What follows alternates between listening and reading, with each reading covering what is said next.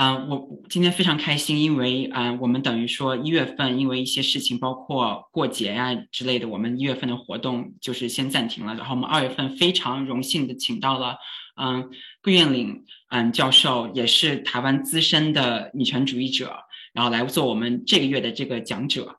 然后我可以，我想在嗯活动一开始嗯，先非常就是想感谢一下他，因为其实我觉得对于我们来说嗯。能够去连接啊，这不同领域、不同地域的女权主义者，然后把把我们的思想、把我们的啊行动连接在一起，我觉得是非常难得的一件事情。然后也是非常荣幸，通过女权乐坛这个平台，可以让更多的人去呃认识啊，嗯，顾教授，然后同时知道他的这的行动以及思想。然后他在七一九七零年代参与了嗯拓荒者出版社。在一九八零年代，参与了创办妇女新知杂志社、妇女新知基金会、台大妇女研究室、台湾首个啊妇女研究课程，也是在新竹交大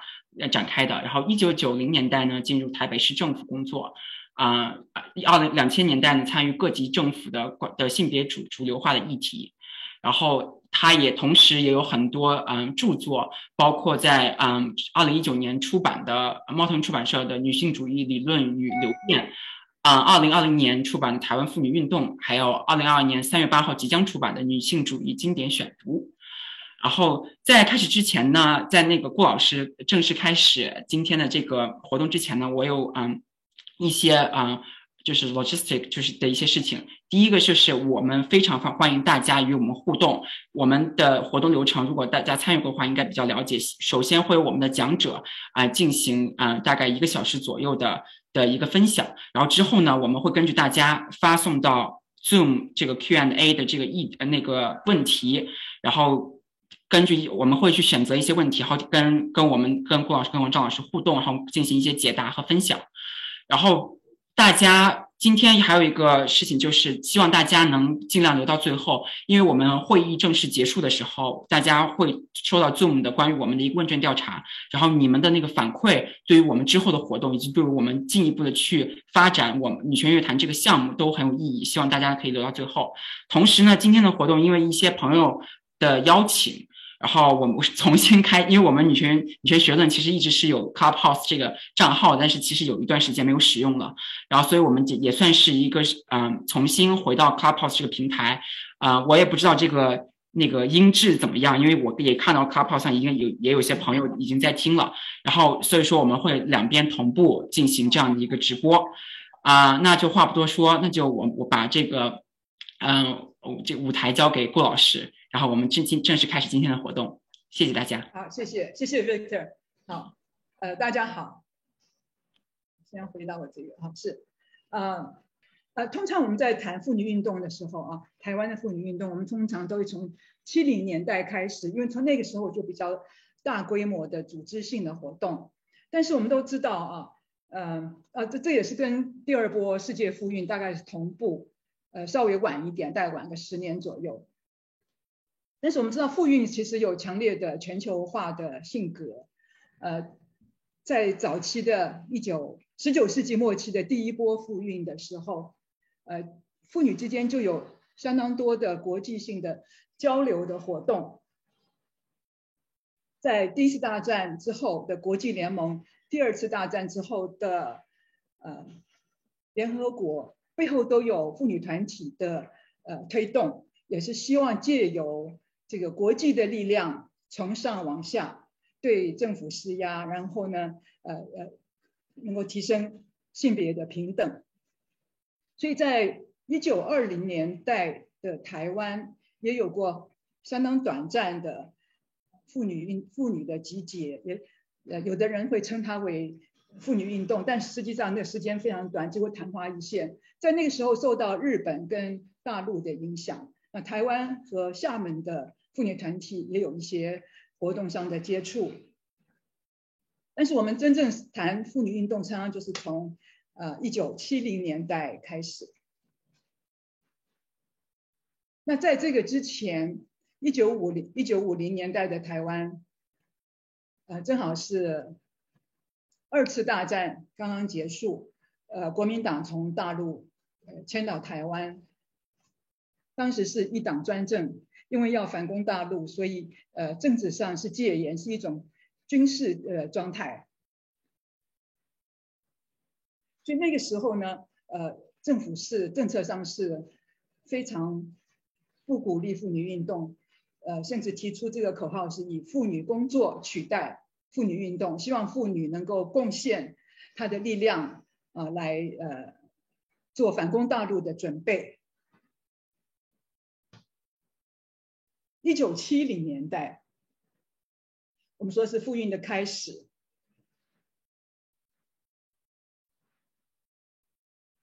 呃，它的背景大概是台湾的社会从原来的农业社会转型到工业，所以算是一个经济起飞的年代。而那个时候，呃，战后出生的婴儿潮，就像我的这个时代，呃，大概成呃成长了。我们自己呃叫自己新生代。那跟我们的呃前辈不一样的地方是，我们经历了完整的教育。而且没有经过战战火啊，所以呃，对于人生充满了呃自信，也非常渴望改革。然后在当时又是全世界的第二波复运的呃的初期啊，所以在这个第二波复运的影响之下，我们对于西方复呃西方的复运有很多的想象，但是呢却不太理解，可是又。对于这个男女平等，呃，也非常渴望，所以就变成年很多年轻的女性就自动的集结起来，成立了这个托呃，在吕秀莲的领导下啊，成立了拓荒者出版社。当时是因为政治戒严，所以呃，不管是政党啦、媒体或是民间团体，都受到呃限制。因为有已经有一些嗯党国的呃关系比较好的妇女团体已经存在了，所以新的妇女团体没有办法成立。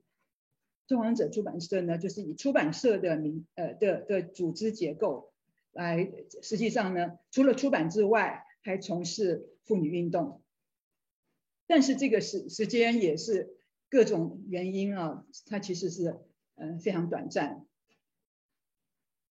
一九八零年代，我们可以看成是呃妇女妇女运动的这个耕耘的呃时期。这个时候，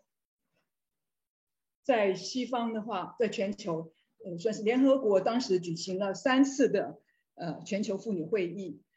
并且从一九七六到一九八五是嗯国际的妇女十年 （Decade for Women）。在联合国的还有呃西方的妇女团体的推动之下，几乎呃世界上许多国家的女性主义团体或是妇运团体啊，都在这个十年之内成立。那台湾也受到很大的影响。这这个时候的台湾的妇女运动是相当认同西方的女性主义，因为呃我刚刚说的那个新生代。现在已经大概进入到成年的时期，而且我们很很多人都是有机会到国外去留学，受到西方女性主义的呃启发，特别是呃受到激进女性主义的吸引啊，所以在这个时期，嗯，大家对于女性主义的认同度是是非常高的。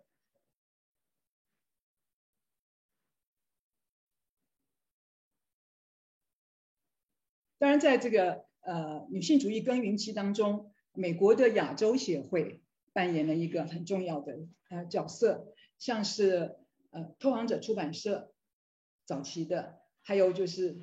一九八二年成立的妇女新知杂志社。妇女新知杂志社也是因为同样因为呃没有办法成立合法的运动团体、妇女团体，所以是以杂志社的名义啊来办办妇运的活动。好，这个我刚刚说到亚洲协会，除了赞助拓荒者出版社，还有妇女新知杂志社，同时也赞赞助后来的台大妇女研究室。到了一九八七到一九九零年代的中期，可以算是进入了一个嗯很兴盛的百花齐放的时代。它有一个很重要的背景，就是呃政治戒严，因为在之前的话一直处于呃戒严时期，所以媒体、政党、社团都受到非常大的限制。那这个之后呢，呃就开放了媒体的成立，还有政党跟社团的组织。这个时代的呃社会运动啊，非常的蓬勃，包括消费者运动、无住屋运动。环境保护运动还有劳工运动，几乎在那个呃，特别是一九八七年的前后啊，几乎每个礼拜都会呃上街头，呃示威抗议，各个团体结合起来，呃想要改变已经有的这个现状。那妇女团体在这样的气氛之下，呃也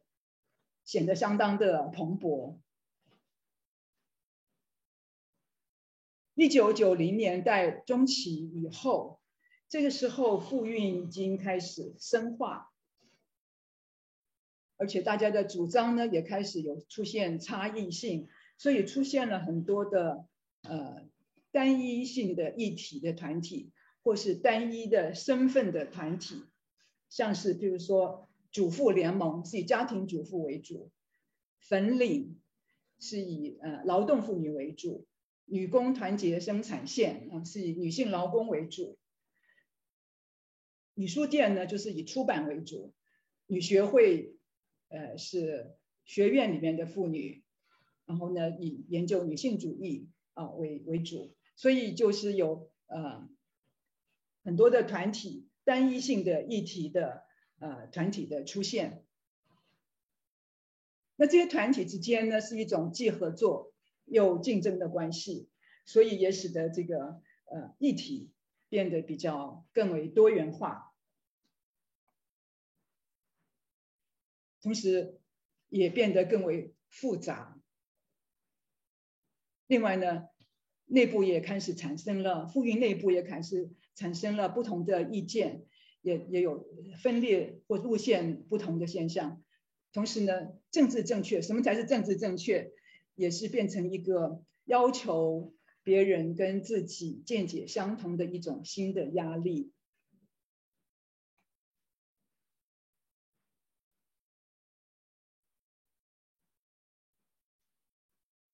好，那关于这个呃议题的呃逐渐变得复杂啊，我想举一个举一个例子来说明，呃，以妇女保障名额来做一个说明，因为社会条件。呃，政治机会跟女性个人条件啊等等的改变，还有知识的累积，所以以妇女保障名额来说的话，在这个每一个时期啊，就历经了不同的变化。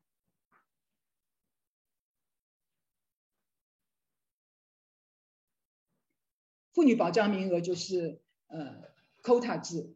它在一九八零九零年代的呃这世界妇运当中有很重要的角色。但是在呃中华民国的话，在呃台湾啊，台湾所继承的中华民国的话啊，呃，其实，在制宪时期，就是一九四五四五四六年的时候，呃，就已经在宪法当中加入了这个妇女保障名额。那这个是全世界是最早的，嗯，可是呃这样的一个历史。其实常常被忽略。呃，我个人在参加一些国际会议的时候啊，常常听到别人会以为说，呃，一九九零年代世界上才有呃妇女保障名额这样的制度，而且常常是以呃尼泊尔一九九零年或是阿根廷一九九一年，以这两个国家呃当做是世界上。最早以宪法来保障妇女当选名额的国家，啊，其实是，嗯，我觉得是很是是一种错误，很可惜。所以在制宪时期争取妇女保障名额的时候，当然这也继承了之前的从清末呃明初啊到到到后来一直政治在那个对日抗战时期的这样这样的一脉相承的妇女运动。当时的这个呃想法很简单，就是要争取妇女在所有的呃各级的呃民意代表机构当中有固定的名额，要增要加以保障。当然是争取是希望接近二分之一，因为女性人口呃占二分之一，但是最后呃在宪法上并没有明文规定是比例，但是呢大概是百在各级的呃其他的法律上规定大概百分之十左右。到了一九七零年代的时候，呃就是拓荒者时期呢，这个变成一个新的问题，我们要不要保障名额？因为当时受到西方的呃自由主义、女性主义的影响，会争取平等，但是。如果平等的话，应该是呃一人一票，然后票票等值，所以不应该有特殊的保障啊。说要特殊要保障呢，还是要平等，变成是一个对立的一个争执争，就是呃有有有有疑问的一个问题了。到了一九八零年代，呃就又产生了新的问题，因为这时候呃经过呃妇女保障名额呃保障之后。呃，取得这个代表的这个女性啊，反就是人数呢，反而会因为有保障名额变得更少，因为呃，我们的妇女保障名额设定在百分之十左右，但是各级政党在提名的时候，就会只提名不超过百分之十的女性，因为要争取妇女保障名额，而实际上当时的妇女的这个政治实力已经远远超过百分之十。所以有很多女性是以最高票当选，那这个时候保障名额反而成了限制妇女当选人数的一个天花板啊！这是我们要要保障还是要保障？是不是就等于限制了？是不是要取消？要要争取取消保障名额？所以变成一个新的问题。到了一九九五年以后呢，这个问题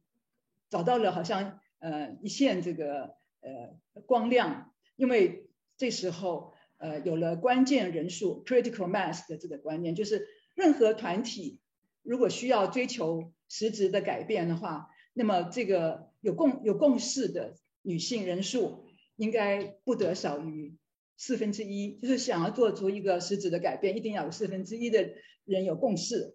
所以呢，当时的妇女团体就决定，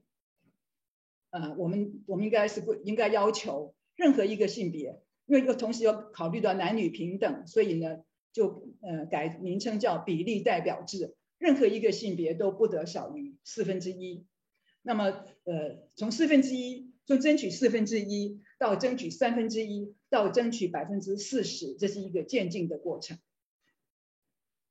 啊，所以所有的议题都是因为这个各种条件的改变，而变得更为呃复杂。也因此产生了不同的路线的争议。到了二两千年前后，呃，他在在那个第四届世界妇女会议，北京的呃世界呃妇女会议提出了性别主流化的口号。在这个影响之下，以及这个全球性的 LGBTQ 的运动的影响之下，在台湾开始有人主张多元性别，呃。甚至以多元性别来取代两性和男女，认为说两性和男女的观念都是一种落伍的观念，必须在所有时候都要讲多元性别啊，这是一个呃新的一个争议点。好，我的时间好像不是很多，我现在呃很快的讲一下，一九七零年之前，这个是。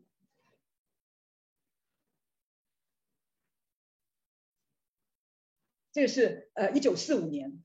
中华民国的代表吴一芳，她是第一位在联合国宪章上签名的女性。吴一芳后来留在大陆，好像做了教育部长，是一位非常优秀的女性。那宪法一九四七年公布的宪法啊，呃，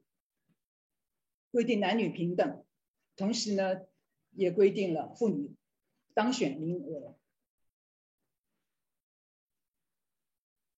一九五零年代的呃台湾，当时的那个经济条件还是很差，嗯，所以在美国的资助下，美国就把一些奶粉，呃送到台湾来，然后呃发给这个的的当地的居民。这是台北市的基督教女青年会啊，就是设了牛奶站，小朋友排队来领取牛奶。所以妇女妇女团体就做一些呃社会服务的工作。这是缝制妇妇联会缝制征衣，呃为为军人缝制这个军军装。一九七零年代，这是一个热情改革的年代，可当时的主张是温和的体制内的改革。不挑战既有的秩序，也不挑战父权，所以主张的是，呃，女性要发挥才能。哎，我好像漏掉这个，对不起啊，好像漏掉前面的。哎，为什么会漏掉一个？台湾妇运特色，对，这应该是第二页。台湾妇运特色，我想先讲这个，大家会比较清楚，因为时间不是很多。好，呃。台湾妇运的特色，一个是制度化的成果，这是蛮特别的。我们非就是在台湾的妇运有，呃，做在修法律的修改跟制定方面做得非常的完备。我想这是因为呃，台湾妇运比较集中在台，台湾台湾幅员很小，而这个妇运是开始在台北市，嗯，所以这些妇女呃妇妇妇女团体跟媒体跟政党跟议会还有政府的互动相当密切，所以就比较容易有这个修改跟制定法律的管道。那另外一个是机构化，台湾妇运的机构机构化啊，也做得非常的完整，从中央到地方，各级政府都有设立妇女权益促进会，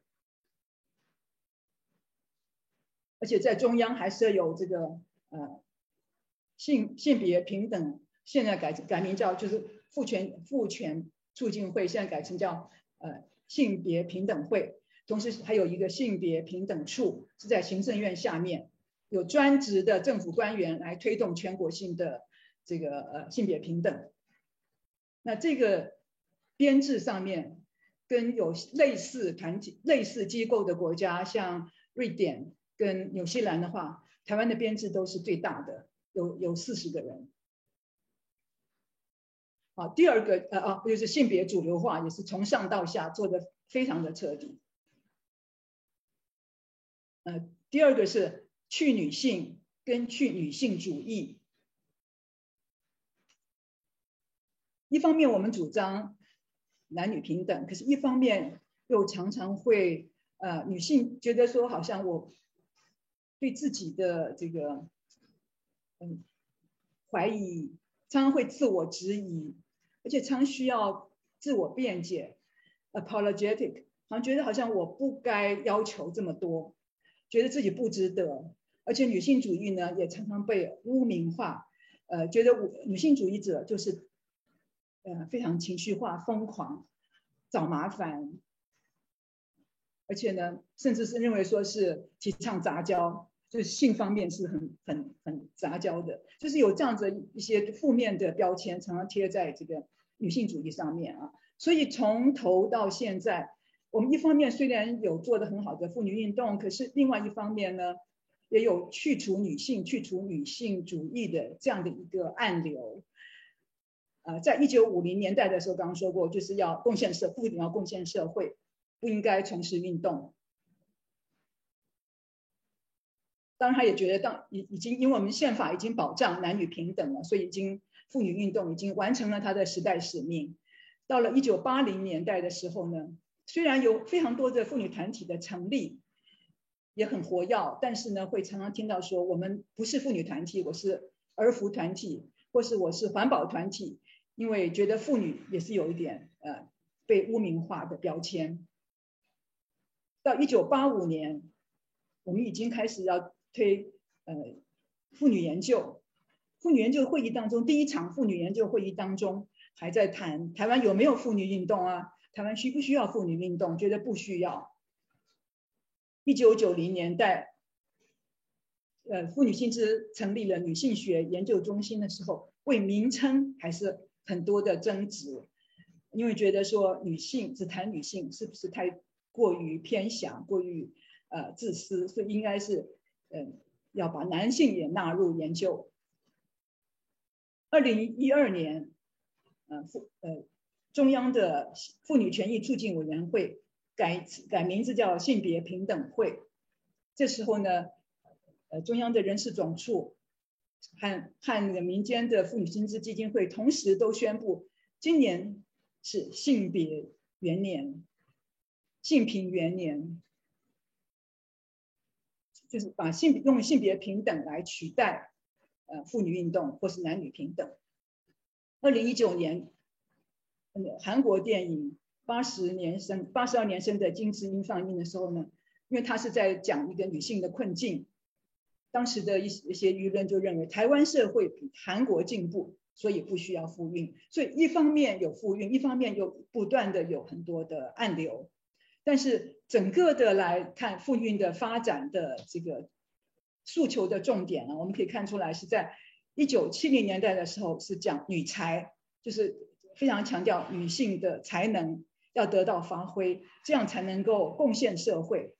人力资源才不至于被埋没。到了一九八零年代，妇女薪资呃成立以后呢，才开开始谈女权。这之前的话，谈女才，我们是要贡献才能，我们不是要争取女性的权利。那到了八零年代的时候，呃，就开始觉得女性有正当的正当性，要争取权利，也就是人权的观念。他把女权看成是一种人权，但是强调说，我们不争取 power，我们不是要。争权利，我们是真的是 rights，不是 power。到了九零年代以后，在全球性的 empowerment，女性要加加强女性的这个权利的这样的一个浪潮下，才开始谈到呃 power。但是到了两千年的时候，又开始以多元性别来取代这个男女，取代女性的权利啊。所以这这样子是一个可以看出来，这是一个呃发展的一个这个阶段性。好，对不起，我现在回去再看，因为是嗯好，所以这个时候，一九七零年代呢是发挥才能贡献社会，而且非常强调女性的本分、天职、妇道、贞操，反对双重道德标准，就是说女性要呃在婚姻中要守贞操，男性也应当有相同的这个贞操标准，这跟西方第一波妇运也蛮像的。同时呢，反对西方女性主义，因为女性主义已经被污名化，因为对女性主义的误解啊，所以呃反对西方女性主义，认为是呃像所以李秀莲认为她的她主张的是新女性主义，不是西方的女性主义，讲呃女子才能妇道女本分啊呃追求一个平等的社会角色。就是他要贡献社会，说她她有同平等的机会来来服务社会，但是呢，他仍然在家庭里面要做一个守本分的呃妇女，这非常反对西方女性主义的，呃，甚至这个吕秀莲她在的书上说，他说这个台湾的这个呃妇女运动是当地土产，不是舶来品。追求的是形式的平等，但是肯定实质上男女是有差异的。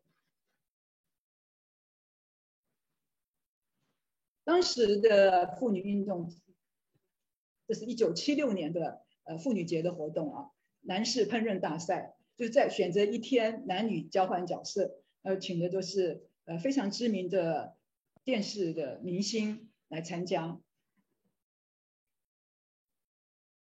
这是呃厨房外的茶话会，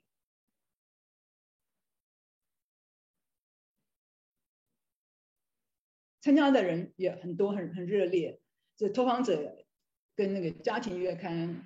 合办座谈会啊，这这一位穿绿色洋装的是李元珍，可能有人认识。一九八零年代，呃，妇女薪资成立之后。比较呃，开始引进西方的女性主义，公开谈论女性主义，虽然是被污名化，可是还是有些人愿意公开来呃谈论，但是呢，在策略上面采取比较迂回渐进的方法，就是在议题方面啊，就比较没，就是尽量避免给人太激烈的印象。所以呢，自我成长、家庭主妇啊，家两两性对话、两性对话，然后就是两呃男女角色的呃讨论，民法亲属篇的修改。还有工作权、堕胎合法化等等讨论，所以这个系列这个时代呢是，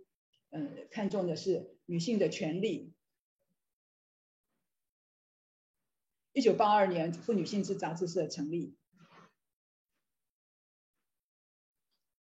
这是一个呃讨论性别角色的活动，因为当时有一个呃非常红的电视节目叫《我爱红娘》，是一个相亲。男女的相亲的节目，那为了要讽刺它当中的性别的刻板印象，所以呢，妇女薪资在这个，所以妇女薪资在这年的呃妇女节，就是办就是呃设计了一个我爱张生的一个活动啊，就是。我爱红娘变成我爱张生，用以女性主动的来选择伴侣。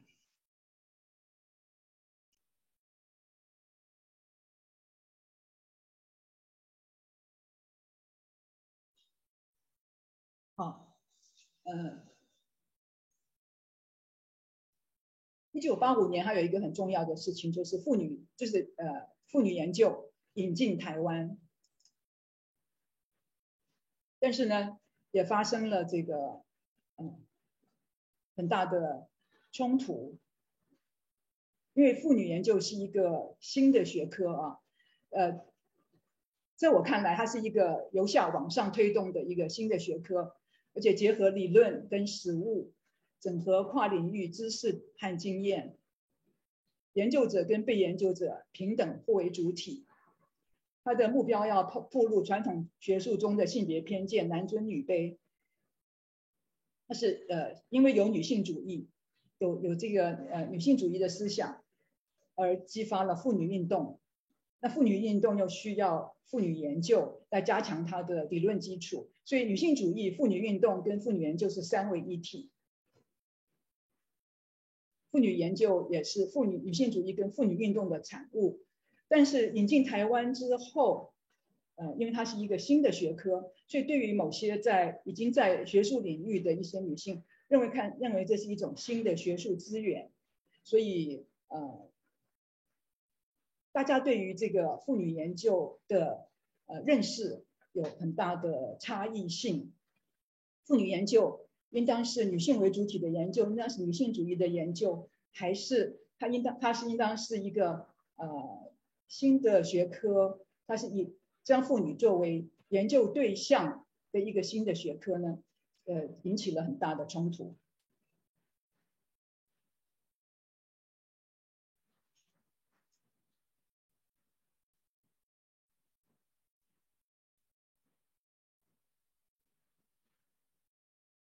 那在对于这个已经在呃学术领域当中。就是呃，占据某些学术领域位置的一些女性来说的话，她们主张在既有的架构之内，呃，妇女研究是一种科学，用科学方法，客观中立，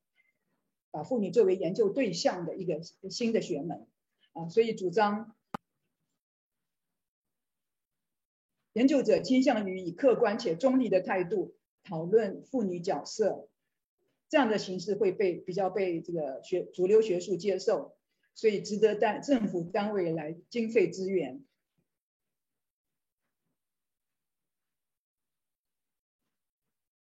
因为是客观中立啊严谨，所以使得女性女性呢不平等的讨论不再停留在情绪化的争执。因为对于妇运妇运或女性主义的一个批评，就是这是女人的情绪化的宣泄。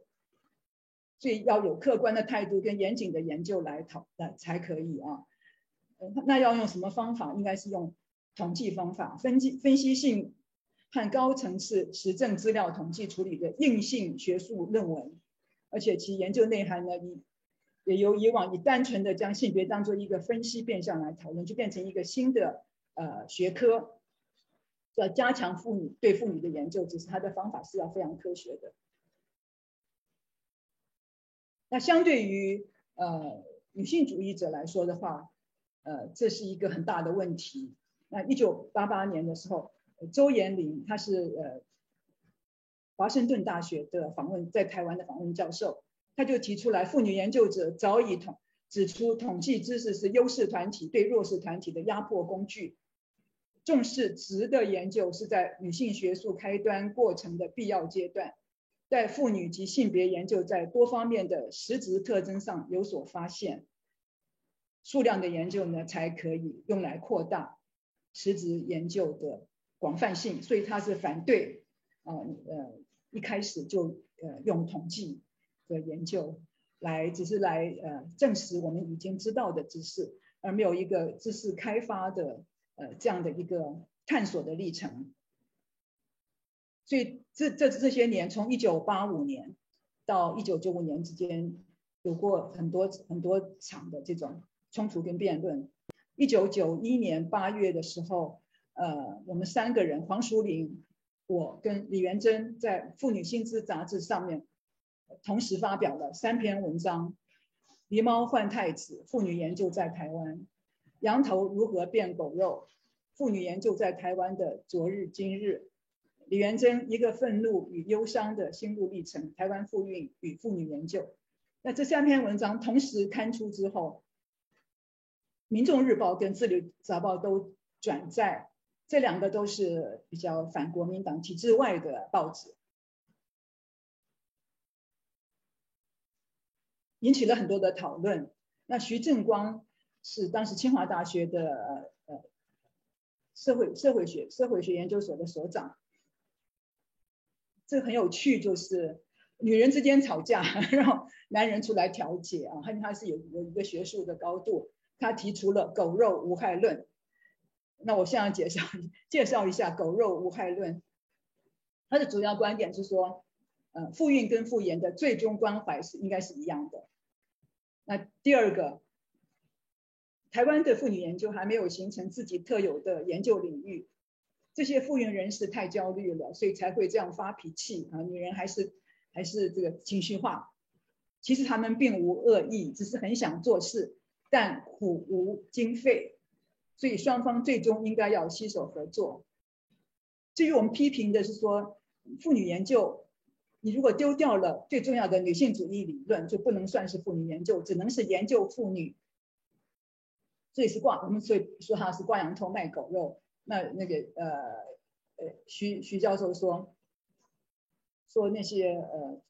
主张客观中立的那些研究者，他们心中最感焦虑的与遗憾的，恐怕还是未能提供美味可口的羊肉，只好暂时卖卖，也许味道不美，但绝不会有害于人的狗肉。但他也期许，在柳暗花明疑无路的此刻。何妨让心情静下来，沉思如何才能打开一条新路，以便有峰回路转的一日。这个峰回路路转的一日的确到了啊！后来在一九九五年，台大妇女研究室成立这个十年的嗯的庆祝会上，当时刘伯宏，像大家应该认识他啊，嗯。中国妇联的刘伯宏，他来参加这个盛会，他的呃印象就是说，所有发言者都明显的带有女性主义的视角，所以这也是一个呃和解的一个呃场合。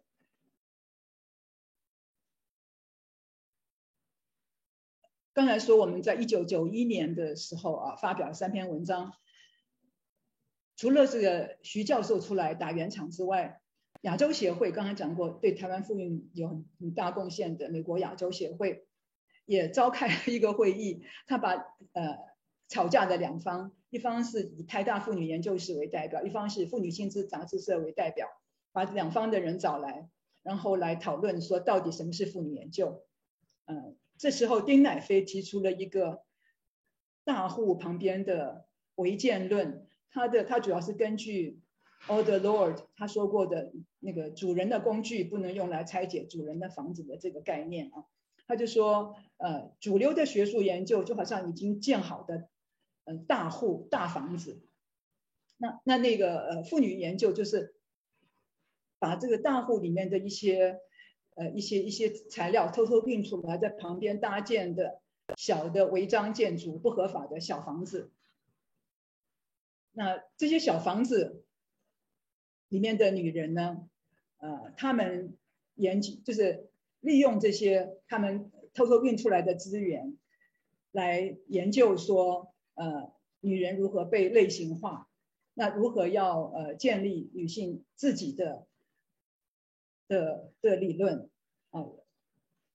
然后嗯，这些可能小房子不止不止呃一个，可能有几个小房子，那么小房子之间呢，呃，这些人之间应该互相的有关联性跟嗯互相连接。一起啊，可以有对话这样子，所以他就提出来大房子旁妇女研究应该是大房子旁边的小房子的这样的理论。可是这个理论也会衍生一些新的问题，就是说，嗯，大房子旁边可能有不止一个小房子，可是可能有好几个小房子，小房子之间当然是有可有连接跟合作。但是也可能有呃资源的呃竞争，或者说影响力的竞争，而小房子跟小房子之间，也有的是人是从小房子之间又搬又搬出去，呃建更更多的小房子啊，所以可能小房子里的呃女人，她并没有直接去来对抗大房子里面的呃主人。而变成小房子跟小房子之间的呃资源的争夺，那这种事情后来的确是有发生哈。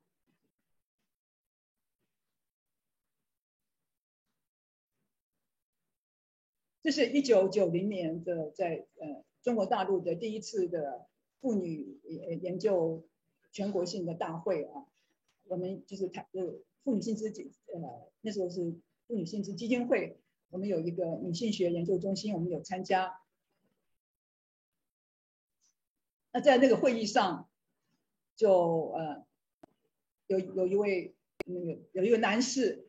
龚哲斌，龚哲斌教授，他因为研呃研究少数民族，后来不后来就是无意中发现了呃女性特有的书写女书，但是在大陆他找不到出版的地方，而且呃，当时他他来参加会议，可是呃，其他的大陆的学者对他的东西比较不感兴趣，因为他们觉得是一种都是呃没有知识的、不识字的女性乡乡村女性的呃这种呃书写没有文学价值，但是对于台湾的。呃呃，妇女研究者来说，因为这是获得了天大的呃宝物，因为这是很难得的，没有经过男性文化、男性书写污染的一个，可能是很非常纯粹的啊的的这个女性主义的书写，所以非常感到兴趣。我们是一九九零年去呃啊去郑州开会，后来就把政治会，我就一起去的呃政治会就。他他才亲自去了呃江永，亲自去了这个武汉，然后带回了原版的女书，决定在台湾出版。但是因为他没有呃，因为女书是种非常特殊的文字，没有办法排版，所以我们还开训练班啊，就是我们有很多的呃朋友去学写女书，然后写了之后把它抄写完了之后，用照相排版出版。所以嗯。一九九一年，就由妇女薪资基金会出版的这个第一本的呃世界上的女书，就非非常可惜，就是郑智慧二零零九年过世了，在二零一零年的时候，呃，我们有组组团回到这个到到江永，去呃去去重走一遍呃呃智慧曾经走过的那个路线，这时候呃。龚哲斌他也生病了，他的儿子龚布坦这一位龚布坦律师，就亲自从武汉来，呃，陪我们走这个全程。这是我们在呃江永开了一个怀念呃政治会的座谈会。女书的江永的这个花山庙，中间这一位是呃刚好我们有机会去拜访女书在世界上的最后一位的自然传人，这一位易汉淑女士，中间的这一位。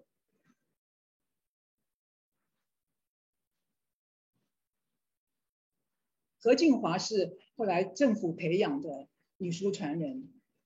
就是她不是不是像叶汉书那样是自然的女书传人。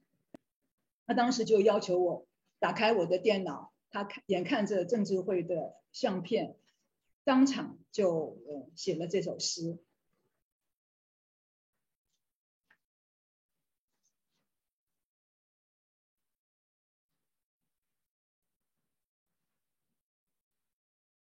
一九八七到一九九零年代，这是是一个非常台湾的富运蓬勃发展的这个呃时代啊，很多的新团体、新的议题跟新的挑战，因为政治解严，有很多新的团体的成立，但是因为呃女性主义还是还是有这个污名，同时也连累了这个妇女变成了污名。所以有些团体就不承认自己是呃妇女团体，而是环保团体或是儿童保护团体，也不自己也不呃个人也不是女性主义者。但是这时候我们也通过了非常多的这个法律，像性别平等教育法、性别平等工呃工作法、性别工作平等法、性骚扰防治法、性侵害犯罪防治法。像性骚扰防治法这些法，就是单独立法，在世界上是非常少见的。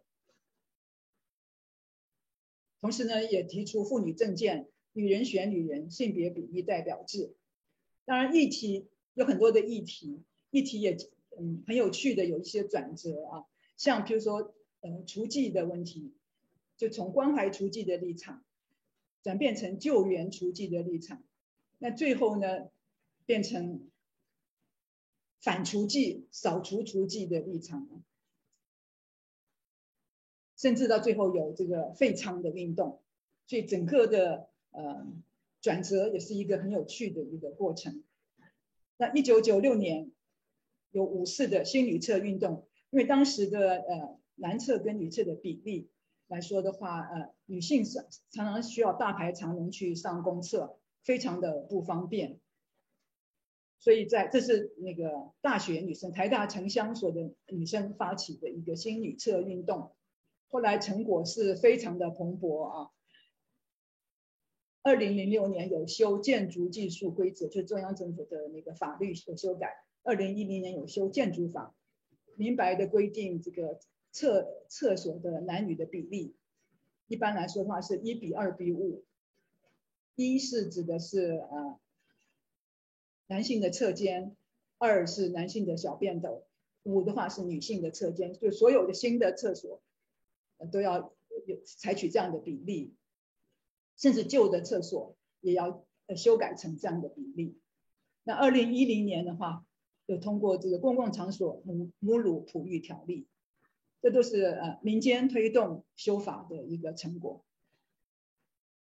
当然也是有呃分歧跟争议。因为呃，刚才说过，问题变得影响这个，就是从原来最初的非常呃比较简单的想法，后来因为各种的因素的这个改变，以至于所有的议题都变得更为复杂、更为多元。像呃这个身体，以身体为例，它大概就是女性主义一个非常核心的一个问题啊。因为女人的生产力跟生殖力是由谁来控制？这是一个呃很大的一个呃题目，它不但牵涉到性，牵涉到生殖，也可能牵涉到工作，也牵涉到政治。那身体自主权的议题，呃，有避孕、堕胎、离婚，还有性自主，就是不同的时代，它的那个呃题目会不一样，而且题目的内涵也会变得更为复杂。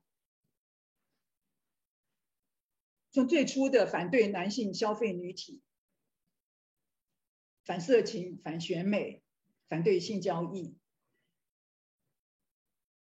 这样的一个反色情、反选美、反性交易的立场，跟比较呃保守的对性管制跟约束的立场产生了交集，这也是呃复运当初。就是说，比如说在其他议题上面，像堕胎的议题上面，妇运团体跟跟一些宗教团体是大概是南辕北辙的主张。可是呢，碰到这个色情选美，选美比较不是很大的，呃，选美不是很大的，没有那么大的争议性。但是反性交易的话，就变成说是呃女性主义者跟很保守的。宗教人士反而有了相当的交集啊，所以所以这是一个呃新的发展。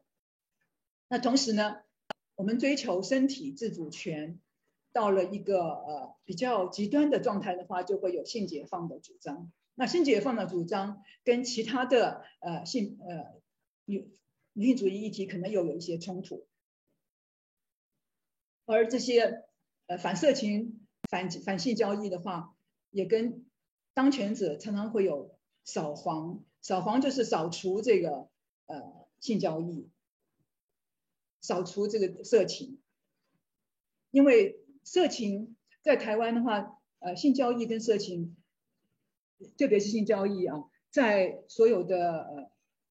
问卷调查里面，人民会认为说，呃，性的需求是很正常、很自然的，所以应当在婚姻之外，呃。还有其他的管道，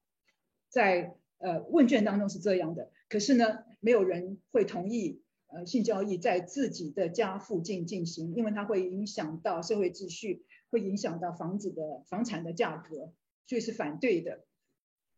那么当权者为了呃迎合这个呃民间的情感，所以呢也常常会发呃发起这个扫黄运动，也就是说去清除地下的色情行业。而且这个呃，不论哪一个政党都会有这样的行动。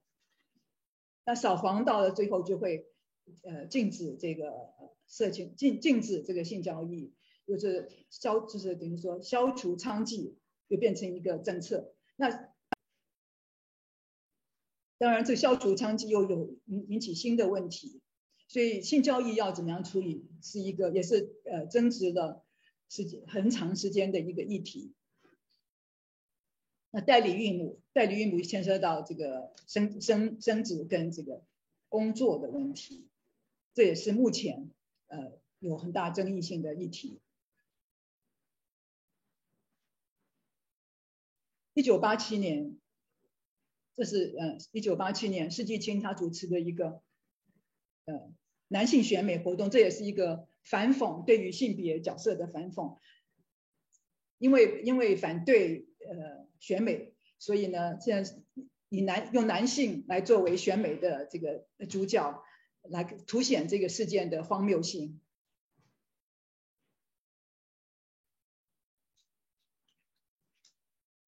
这是呃救援雏妓，因为有有一些就是在偏乡地区的，特别是这个山地的啊一些一些女性女孩子，因为家庭经济的需求。被卖到都市里面来从事性工作。那么，一九八七年，妇女团体，特别是呃妇女薪资有主，就是开始去引去去呃发起一个反对贩卖人口、关怀雏妓大游行。这个还是解严时期，政治还没有还没有呃戒严时期，政治还没有解严，所以是一个。呃，有点政治危险的一个一个动作啊。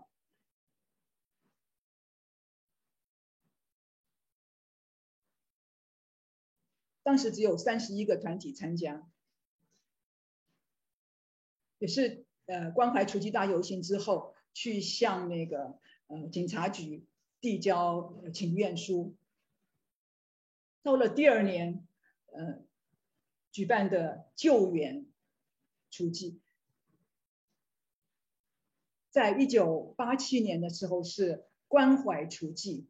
然后到了一九八八年就更积极的行动，救援出击。一九九三年有一个翻转，变成反除剂，华西街慢跑。经过这样的转折，参加的团体跟人数越来越多，因为这呃反除剂就比较会被这个主流的呃社会接受啊，所以有宗教团体。还有，这是纪政社会知名人士，都都来参与，还有政府官员也领队。但是反除剂，呃，像这样的一种立场，会也会导致，就是这是呃妇女团体一九九零年在国国父纪念馆呃面前门口呢焚烧一百五十万册的色情的那个。书报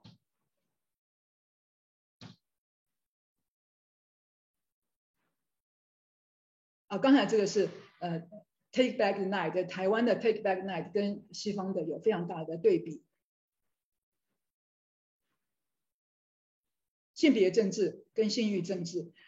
当我们在这个反推反对性骚扰的时候，妇女运动达到一个很大的影响力的高峰的时候呢？在反性骚扰游行当中，何春蕊教授就提出来要性高潮，不要性骚扰，就是加入性解放的这个元素啊，所以也是一个另外一个冲突点。这个是呃妇女团体要呃主张女人选女人，在选国大代表的时候，主张那个女人要选女人，增加女性代表的名额。这些都是呃这个时代，就是一九九零代年年代的前后，妇运有很多的律师参加，有很多的法律的修改跟制定，争取男女平等工作法。这个法大概花了十年多的时间啊才通过。好，那这个我想，因为有些题目实在是有点复杂啊，就很快的，就是先看一下。这是那个，因为陈水扁在做台北市长的时候，有要将那个原来我们是呃要逐渐逐渐要走入呃历史的公娼制度啊，他突然就是非常引起了公娼的抗议，所以这是呃公娼跟在台北市政府门口的抗议，那面对的是警察。工商自救会的关姐，大家都戴着面具啊，只有关姐她，嗯，用她的真面目。对于这个，嗯，因为要救援或是说要呃消灭除妓这件事情，比较得到社会公示，但是进一步的要。呃，消除整个的性产业啊，性工作，那引起的冲突就是比较大。那有几个不同的立场，性工作正常化，这是一个正当的劳动，这是呃一些已经拿到执照的工厂他们的主张。发票不罚娼，这是呃瑞典啊那些国家他们的主张，就说。成年妇女她们从事呃这个工从从娼呢，是因为需要，因为经济需要。但是我们要罚的是那些呃出钱来买春的这些男人啊，所以是要罚罚嫖不罚娼啊啊是也罚嫖不罚娼，因为台湾原来的法律是罚娼不罚嫖，现在改成罚嫖不罚娼。那还有就是性工作除罪化，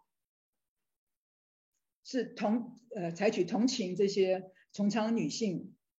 的这样的一个立场，他们不应该被处罚，所以，嗯，有的主张是说，应该是，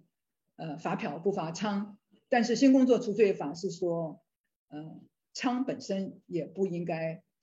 呃被处罚，性工作本来是一个无无罪不处罚，跟工性工作正常化还是有一些差距。经过了这个很长的一个一个这个呃折冲跟跟争执啊，二零零九年释宪就正式确定这个娼嫖都不罚，因为不能够说这个这因为因为这是双方的共同性交易的本质，去双方共同完成，所以呢必须对双方做一致的评价，这大法官的视线，所以呃。不可以说只罚呃罚罚娼不罚票，所以宪法就是这个大法官是认为说要如如果不处罚都不处罚，所以就变成说呃除罪化。但是虽然是性交易已经啊这是已经是除罪化了，但是呢谁可以在什么地方来进行性交易，这是一个管理的问题，应该交给地方政府去制定办法。而且要呃划定区域来来做这样的这个性交易，可是没有地方政府，因为我们的官员都是投票选举出来的，没有一个候选人敢主张做这样的主张，因为还是就是没有没有呃大部分的呃人民不愿意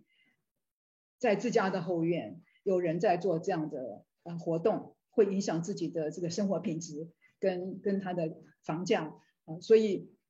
虽然是法律上规定不罚，但是又没有一个执行的可以进行的合法进行的一个呃办法跟管道，所以呢，实质上是是无没有办法合法的进行的，所以还是地下化，目前的状况还是地下化。只是在法律上是，嗯，法律上的话，因为他没有办法找到合法进行的场所，所以呢，也是也是还是需要处罚。好，呃，两千年之后，性别取代男女，多元性别取代性别，这是台湾非常特殊的现象，嗯。二零一二年，自从二零一一二年性别元年之后，在政府的许多的呃会议当中，或是在政府的许多文件当中啊，都都认为说不可以再说男女了，不可以再使用男女这个名词，也不可以说两性，呃，必须要使用性别，因为两性的话只是二元化，二元化认为是一种呃。呃，歧视对于那些非二元的个人是一种歧视，所以是完全禁止。哦，性别主流化刚刚说过，是从二零一三、二零零三年开始，虽然是一九九五年北京世妇会呃的宣言，但是在台湾是二零零三年左右的时候引进。那台湾做的性别主流化是呃从上到下非常彻底的。消齐公约国内法化，消齐公约是呃一九九七年的时候联合国通过的呃公约，但是它是它是比呃性别主流化早呃通过，那只是呢引进台湾的时间比较晚，因为有消齐公约通过了之后，消齐公约主要是在保障妇女的平等地位跟权利，所以呢原来的完全禁止。男女完全禁止说男女的这样的一个呃法规很难确实的落实，所以开始女性又又有一些又又可以得到一些重视啊，我觉得这是一个嗯没有大概是嗯上没有预期到的一个效果。那这个时候的议题有包括子女姓氏，原来的我们的法律是规定呃子女从父姓。呃，如果母亲没有兄弟，然后双方同意才可以从母姓。那现在的话规定是子女的姓氏可以男女呃夫妻双方来约定，如果无法约定的话就抽签决定。二零零七年通过的，同婚合法化二零一九年通过，那通奸除罪化是二零二零年宣布违宪，代理孕母合法化是一个一直在争议当中，大概有一二十年的一个议题。堕胎，我们在呃一九八四年的时候就就已经通过优生保健法，就是几乎是实质上是堕胎合法了。可是呃，同时也面临一个反扑的压力，就是要呃禁止堕胎。但是一步一步的来，先开始就是有强烈的主张是要强制智商，就是女性如果要进行堕胎的话，现在必须要做强制智商，而且要必须要有个等待期。那这个目前也是在争议。妇女团体这方面倒是比较有强烈的共识，就是反对这个强制智商跟等待期。性别主流化，你看这是各级的政府，台南市政府、金门县政府社会处，呃，资通电电军资支第二大队，就是所有的各政各政府的层级啊，都要如火如荼的进行这个性别主流化。荣总桃园分院。性别主流化的工具有六大工具，这个呃，公务员每年都要上课去选择、去学习如何操作这六大工具。那这是一个呃，目前正在进行的一个争执，就是 sex and 呃和 gender 啊，到底是什么？性别、多元性别、男女两性到底是到底要要这这到底是内涵是什么？在台湾虽然用的很多，可是。没有一个法律有明确的对于性别做出定义，可是呢，多元性别又是一个必须不断使用的一个概念跟名词。所以在呃，二零一八年七月，第三台北的第三次联合国消歧公约国家报告国际审查委员会，因为消歧公约它是规定这个。签署的国家每四年到联合国报告一次，但是因为我们不是联合国的会员国，所以我们就自己办，我们就邀请国际专家来台湾，我们来办这个国家报告，然后国际审查委员他们有给意见。那在二零一八年的时候，就是台湾政府对于性别一词的概念跟用法都不恰当，要求按照消旗公约对于生理性别 （sex） 跟社会性别 （gender） 的定义。修改国内的法法律用词跟政策文件。呃，台湾是很重视这个国际的对国际的形象哦，所以这个这个意见应该是很重要。但是呢，呃，碰到这个性别就会是很大的困惑困扰。那我们的性平处就是中央的那个呃性别平等处。他认为这是翻译的问题，是是中中翻英的问题。他不去处理这个生理性别跟社会性别，还有多元性别。这主要是因为，呃，国家报告的时候，除了是有国家报告之外，民间团体还有影子报告 （ghost report）。那么有些呃民间团体不同意政府的这样的做法，所以提出了这个影子报告，认为说。这个问这个呃名词的使用概念的使用是有问题的。那这个那这个国际审查委员呢也呃做出这样的判决，要求按照国内的法律，要求国内的法律用词呢要修改，按照这个消旗公约上面的定义来修改。那但是性平处就嗯，因为在台湾性别是一个。政府很难处理的，很很很难公开讨论的呃题目，所以呃信平处就在专家的建议之下，认为这个是翻译的错误啊，所以他们就呃这是消旗公约这个审查会的原文，所以就做了一个这样的决议，呃中文的性别性就所有的政府的文，因为他认为这是翻只是翻译的问题嘛。使得这个国际委员误解了，所以呢就做了一个决议，呃通告所有的政府机关在中翻英的时候，性别就是 gender，啊，那性倾向就是 sexual orientation，性侵害就是 sexual assault 等等，他就做了非常明确的规定。所以性别就只是 gender，就没有 sex，但实际上肖奇公约里面是有 sex 跟 gender，但是我觉得肖奇公约它有它有它的问题，因为它是一九七九年的一个公约，所以在呃它它的中文是呃肖奇公中文是联合国的这个法法定语言，所以肖奇公约是有中文版的，但是它翻译的时候，它它在 sex 跟 gender 都翻成说性与性别。但是我认为肖奇公约里面的呃 sex 指的是生理性别，gender 指的是社会性别。你看它所有的那些说明，应该都是这样的解释。可是因为它是性与性别，在中文就变得非常的混乱。那变成中文之后就变得非常的混乱，呃，以至于最后我们的性平处就做了这样的解释啊，所以性别就只是 gender。然后这呃这些中间有些是 sexual，有些是像性别认同，就是 gender identity 性别特质等等这些，我认为这是很有问题的，因为它在一对一的这种这种翻译法是很有问题的。所以呢，我我当时就就是提我自己个人就提交了呃我们的教育部的有一个专业性的翻译的委员会，请他们来。呃，来来做一个认定。那翻译委员会也也做了，他们在很短的时间之内就很认真的做了讨论，并且呃提出了这个建议。呃，下面这个表就是翻委员会，它它是一个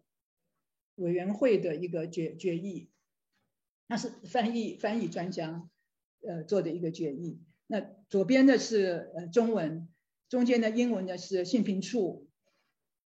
他们规定全国要一致的这样使用，然后呃右边是审议的结论，它还是仍然保留这个，仍然保留呃 gender 是社会性别，然后 sex 是生理性别或是心理性别，然后性别特质它它有是 sex 跟 gender 都并用。那性别歧视跟 gender 啊，sex-based 跟 gender-based 它同时并用，呃，就是这样的一个呃一个结论呢，没有被接受，而且被认为是说他们这些这个委员会不够专业，所以没有被接受。我想如果有人跟联合国有任何的互动，或者说有参与这样的翻译的可能性的话，是不是可以考虑一下？在翻译这个呃这个条约这这这个条约的内容的时候，我我觉得他的他的那个呃性跟它的 sex and gender 的翻译，如果改成生理性别跟社会性别的话，应该可以减少非常多的困扰。好，我今天就报告到这里为止，呃，剩下的时间我那希望可以听听大家的意见。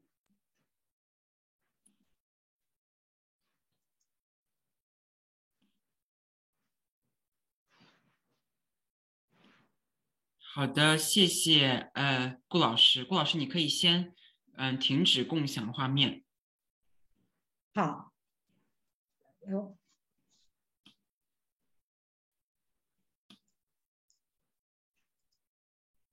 好的，谢谢。停止。嗯，就是我们现在已经有不少问题了，不过我想在我想在那个我们开始跟大家互动之前，可能王正老师可能想可能有看有没有什么。Comment 或者是说什么 response，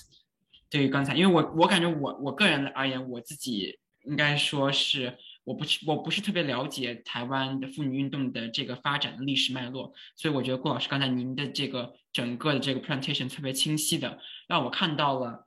台湾作为作为东亚的这样一个这样区域，它。怎么样连接到一个一个更加的全球的范围内，以及跨跨区域的这样这样一个妇女或女权主义运动的这样这样的一个环境下的？我能看到，呃，因为我的对于女权主义的运动和理论是在一个西方西方的殖民的这样语境下习得的，所以我特别感兴趣的就是这我的这个这个理论的这个话语的体系是怎么样去。如果放跟台湾的妇女运动的这样一个发展这个历史去结合的话，能不能看怎么看到他们互相影响啊？台湾的妇女运动又是怎么挑战主流的关于女权主义理论和运动的话语的？所以我是觉得特特别的让我觉得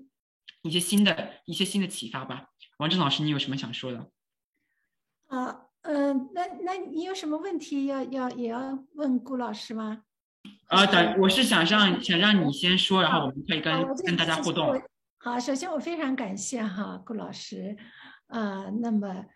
呃，在在这个一一个小时时间还不到的时间里面，能够呃，就是把这个台湾的妇女运动等于前面回到了四五年开始了啊，所以对我来说呢，也是第一次能够这样。比较全面的来看到这个一个学者参与者对台湾妇女运动的梳理哈，这里面其实我要问的问题很多，但是呢，我也不想，哎呀，占了大家的时间，因为问题大家提的问题也也也相当有意思哈，但是呢，我还是忍不住哈，要想 有点特权，呃，啊，我感兴趣的呢就是。有有几个问题哈，呃，当然我在我在听顾老师讲台湾妇女运动的时候，我就不断的在做比较，那就是跟大陆的妇运在进行比较。那么有几个点啊，一个呢就是我们知道国民党和共产党是同源同根的，在某种程度上，尤其是在妇女运动这个方面，在从二四年他们开始的国共合作是由。呃，苏联参加的，呃，甚至妇女部啊，啊，妇女运动委员会啊，这些党内的机构都是从那个时候延伸下来的啊。那么，当然非常有意思的就是后来我看到，呃，顾老刚才讲的五十年代的，啊，那么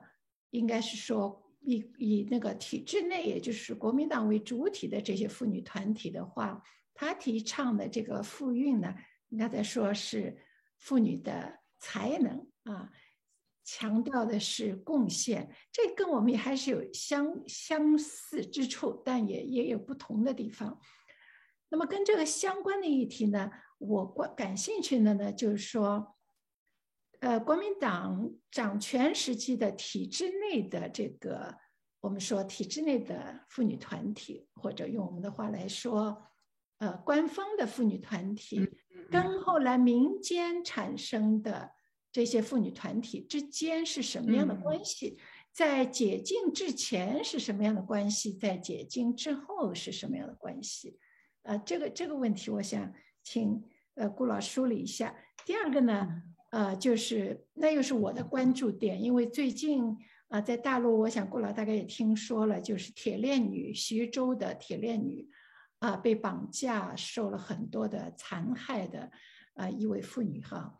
那么呃这个背后呢，当然就是有在大陆这些年蔓延的非常广的宗族势力啊，宗族势力，呃宗族势力的蔓延不是光局限在村子里面，而是向上延伸到呃官方的各种机构里面去了，都是有他们的宗族的势力哈。呃，那么这个呢，我又想到跟台湾有个什么比较？我刚才看到顾老师是讲了贩卖贩卖人口，那么那个贩卖人口呢，主要是做送到性行业去，比如说处妓啊、啊妓女啊这些性性行业中间去啊，色情行业的，在历史在台湾的历史上，呃，我不知道有没有像这种。呃，大陆目前二零二二年，我们依然可以看到存在的，呃，用暴力绑架了妇女，不管她是什么样的背景啊，有的是城市的背景也好，少数民族的也好，各种各样的背景的妇女，可以通过暴力绑架卖到呃这些农村去啊。那么像这样一种犯罪的活动，在台湾妇女运动的历史上。有没有看到过？然后怎么来应对的？或者更深一步说，台湾的女权主义者是如何来进行这个呃对男权的宗族势力的改造？怎么来进行的？这这这，我现在就停停在这两个问题上，这是我现在当下比较关注的两个问题。啊，那我现在就回答吗？呃，要不您先回答我的问题，然后再看里面的问题。好好好好好。那这 有什么问题？嗯。啊，没有，我觉得王志老师您您问的很好，可以先让顾老师先回答一下。呃，像刚第一个问题就是说，官方团体、官方妇女团体跟民间妇女团体之间的关系，在一九八七年的，就是政治就是政治戒严的时期，是没有民间妇女团体，只有官方的。所以呃也没有也也谈不上什么互动，呃虽然一九八零年代呃一九七零年代以后妇女就是民间妇女团体是用就是说有杂志社出版社的这种形式呃存在，但是呃双方的关系其实是几乎是呃没有什么互动。那直到说一九八五年成立呃妇女研究室台大妇女研究室之后，呃妇运对就是官方妇妇女团体也会有兴趣。会有些互动，那个之间会有些互动，呃，但是在，但是民间妇女团体呃的力量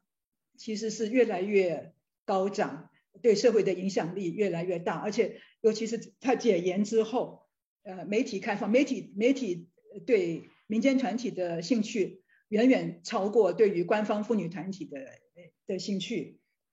所以其实对呃民间对官方是有也是有影响的，譬如说我们提出来的妇女呃就是四分之一的妇女保障名额啊这个这个呃这样的一个主张的时候，呃国民党的呃妇工会他们也有召开会议，他们也有提出他们的版本，所以他们其实也是采用了这个四分之一的主张，而且国民党的四分之一比民进党的四分之一还要稍微更多保障一点。呃，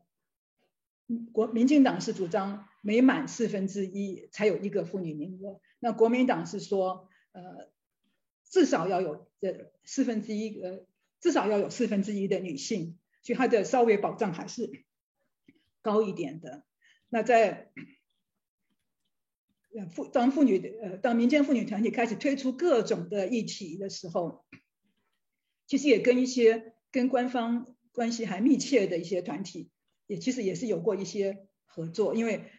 呃，我想这种冲击对于常年从事妇女工作的呃朋友，他们的确还是还是有有感受的，也曾经有过一些合作，谈过一些也有合作关系，谈过一些合作的可能性，但是因为它内部还是有不同的主张，所以很不容易。所以整个台湾的等于说这个性别的政策，妇女政策是由民间团体来。主导的。那至于说暴力绑架，我想在早年的时候，那些类似于人口贩卖的情况之下，应当是有暴力绑架的。但是，呃，因为经过很多的修法，包括这个儿童呃青少年儿童保护法等等，如果说父呃父母有这个贩卖的人口的嫌疑的话，这个孩子是可可以被呃。政府来加以保护，所以，呃，就是这那种很难很很就是那，但是我们而且我想我们我们的那个呃警察警察的单位也不断的面临这个压力，要进行改组，比如说有政风专案，就是要专门去让政让让警察要自我内部的这个呃要要要清理的，所以，呃，暴力绑架事件，我想。在台湾应该是比较少，比较不太听到的。呃，至于说，呃，父权对加男性宗族势力的改造，这是妇运最重要的，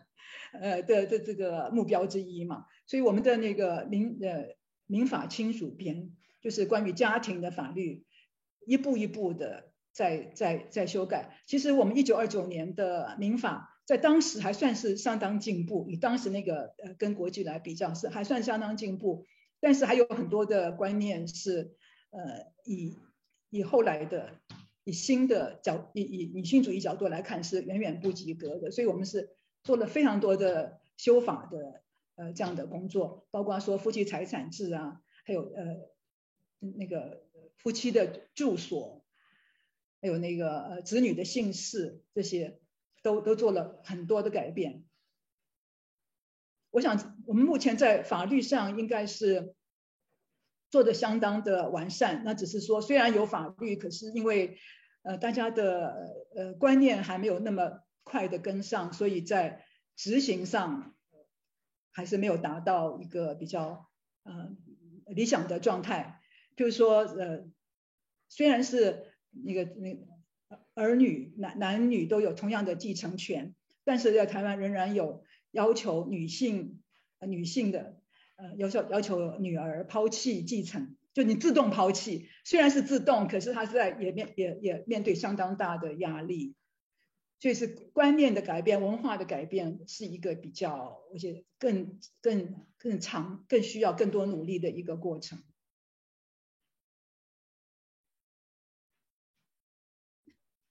谢谢顾老师。嗯，谢谢顾老师，非常感谢。嗯，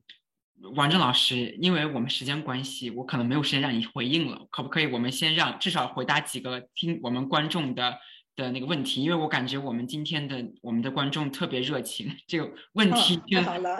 多了。然后顾老师，你可以在也可以在下面看到，就是那个我不知道你那个是不是 Q A 里面就是有有你看到十五那个标记，你可以点开，然后可以看到这些问题。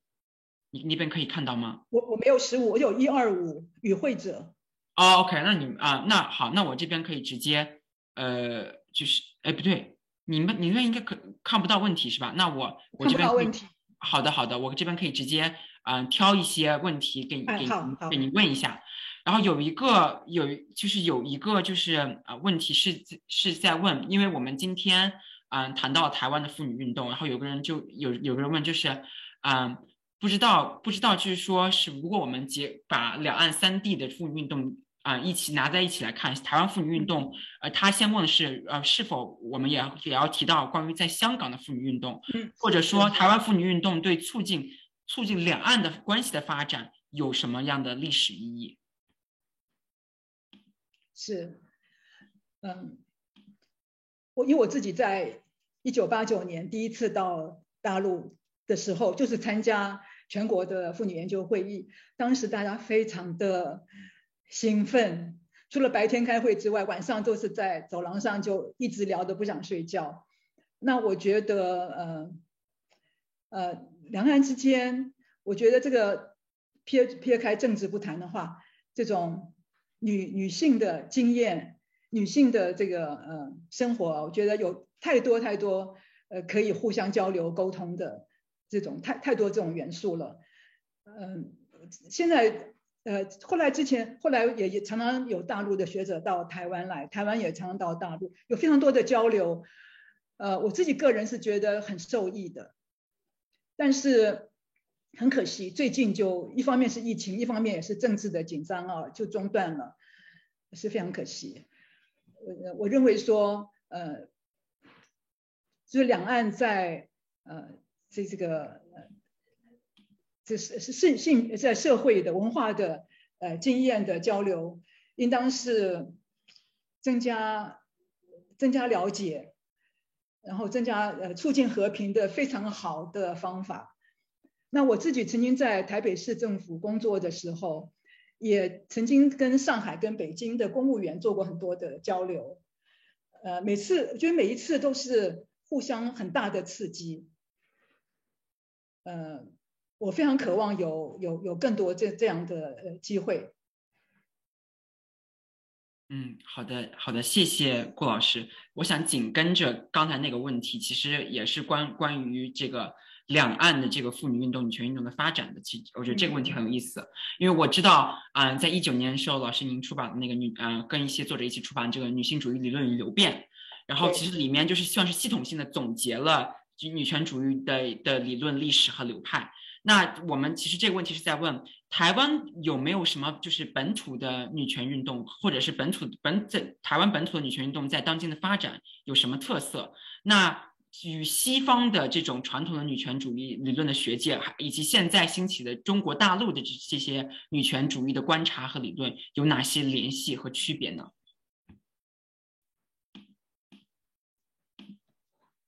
哦，对，我想回到刚才那个问题，就是中国跟呃台湾跟大陆的交流啊。像我现在在呃正要出版的一本书，三月八号出版出版的一本书，就是原来的女性主义经典又做了一呃更多的更新，然后呃也有加进了很多新的材料。那我当时在呃找寻资料的时候，我就呃从那个妇女研究论丛，北京的妇女研究论丛当中找到很多篇我很想要的东西。嗯，可是我觉得好像曾经在有一段时间啊，这样的呃研究比较多，但是比较新的就又又看的又少了。呃，我自己的感受是，因为我我再到大陆呃交流的时候也感受，我觉得两两岸的确是有呃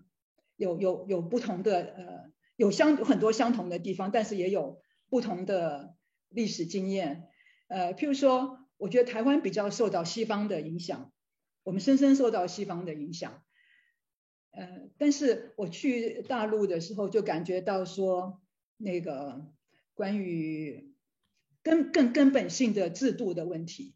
就是说经济制度的问题，是台湾比较少谈到的。我们比较只在谈说，呃，性别，而没有谈到说，呃，比如说没有谈到说经济的分配、经济制度。如何更深的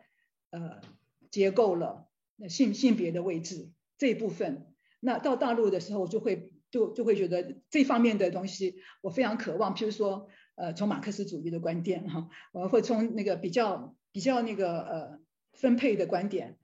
来呃看女性主义，因为女女性主义也也比较是这个呃西方，因为主要是西方开始呃推出的嘛。所以，当然它也有呃，也也有这个，现在也也逐渐有经济的面向跟环境的面向，就它的那个呃视野会更广。那开始的时候是比较女性个人的，在这个家庭里面，在工作上啊，在她的就是在一个有限的范围之内，呃，在谈的事情。呃，我觉得呃，特别是社会主义国家的呃那些经验。是比较少在我们熟悉的西方的理论当中，我觉得做的呃是有，可是还是不够多。在这方面，我觉得是大陆可以好好的做贡献的。嗯，好的。对，西方当然是个人嘛，因为从自由主义的话是比较是个人的个人主义的出发嘛。那如果说从集体主义的观点的话，是是是是是有什么样的呃？呃，东西，我觉得那个东西很很重要，就是就是这方这两方面不同的。当然，在那个曾经在那个联合国，在呃第一次的就在几次的这个世妇会之前，曾经有过也蛮蛮多这两种立场的那种对话。但是到了世妇会之后，逐渐的就被就是变成说美国来主导，就所有的我们的女性主义理论，美国还是占着主非常主导的立场。但是，嗯，我想这这样的立场是是可以被挑战的，所以我非常非常期望看到说，因为我从大家看从九零年代前后看到那个呃妇女研究论丛里面有很多东西，我觉得很呃我很很觉得很精彩，很重要。可是好像这样的一个一个发展并没有延续，因为如果照那样的力量下去的话，因为呃。毕竟大陆的人才比较多，所以可以做的事情也更多，所以我会期望说，呃，对这个世界有更大的启发。就从呃不同的经验角度来看，哦，像我们在一九呃一九九零年到郑州的时候，那个时候大陆正好是改革开放的初期，那呃当当当时呢，好像对于这个西方的一些。就都对于什么是女性解放，我觉得我们两岸有相当不同的憧憬，相当不同的这个想象。呃，大陆的那时候觉得说，呃，要追求个人的解放，就是要，嗯，我看啊，我记得我曾经还，我曾经有写过呃这一段，这是我的一个散文集，都是陌生旅程的起点。那我曾经在呃写过，就是。就当时我们两岸第一次接触的时候，台湾刚刚经历解严，妇运声势正盛，但是也面临反挫，就是女性主义一直被被污名化。呃女性主义受到压制。那大陆呢，正要对外开放，从社会主义走向资本主义。妇女研究停留在前女性主义的问题意识跟方法论，关心大男大女未婚问题跟女性的离婚和就业。双方用不同的观点和语言诠释女性意识。对大陆参与者而言，很多很多人认为体现自我意识觉醒，意味着扬弃过去文革年代的压抑。在服装、美姿、美容上追求西化的时尚。那时候像我去，他们都觉得我有点土气。那个，他们他们，你就非常觉得很追求那个西方的那种美容的那些标准。在情感上寻找避风港，或做一个家庭事业兼顾的女超人。从共产主义的单一性别回归传统男女有别的价值观。而那时候我们对于男女有别是非常反感的。所以当时啊，我们对于那就要求特别要求去乡下去见那些呃那个那些呃怎么说嗯就是那个那个叫什么就是村里村不是村里叫什么就是那种在地方那些老就是比较高高年纪比较大的那个老干部，我们对他们就很有兴趣，因为他们比较。没有所谓的，我们我们当时在台湾，我们就非常想要对传统男女的那个角色，就一直在检讨。然后对于那个女性被要求的，比如说呃要化妆呀、要美容啊这些，或是选美啊，也是很反对。所以我们对于那些传统的那个传统的上农村的呃老的女干部，觉得觉得他们好，他们非常的欣赏。所以那个是非常是不同的经验出发的，而且对女性主义的认识有不同的阶段性。那这种，我觉得不同经验实在是很值得互相交流，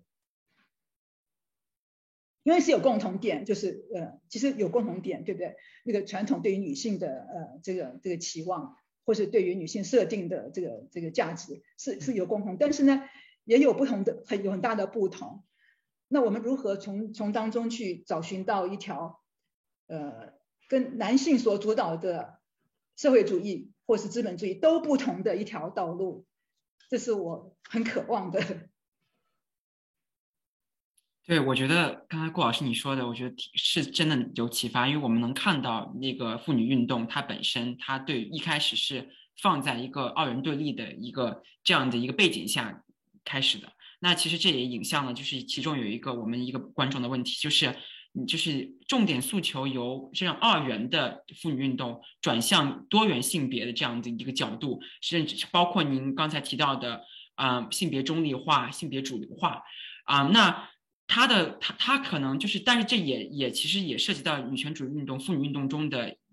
一个声音，就是认为我们。追求多元性别或者追求这种多元性性别表达的时候，是不是就不再以女女性为中心了？是不是有一种我这个观众说的是，是不是有一种去女性主义的危险？是是。那这种我们怎么去看待这种女性诉求有可能被分散的这这种情况呢？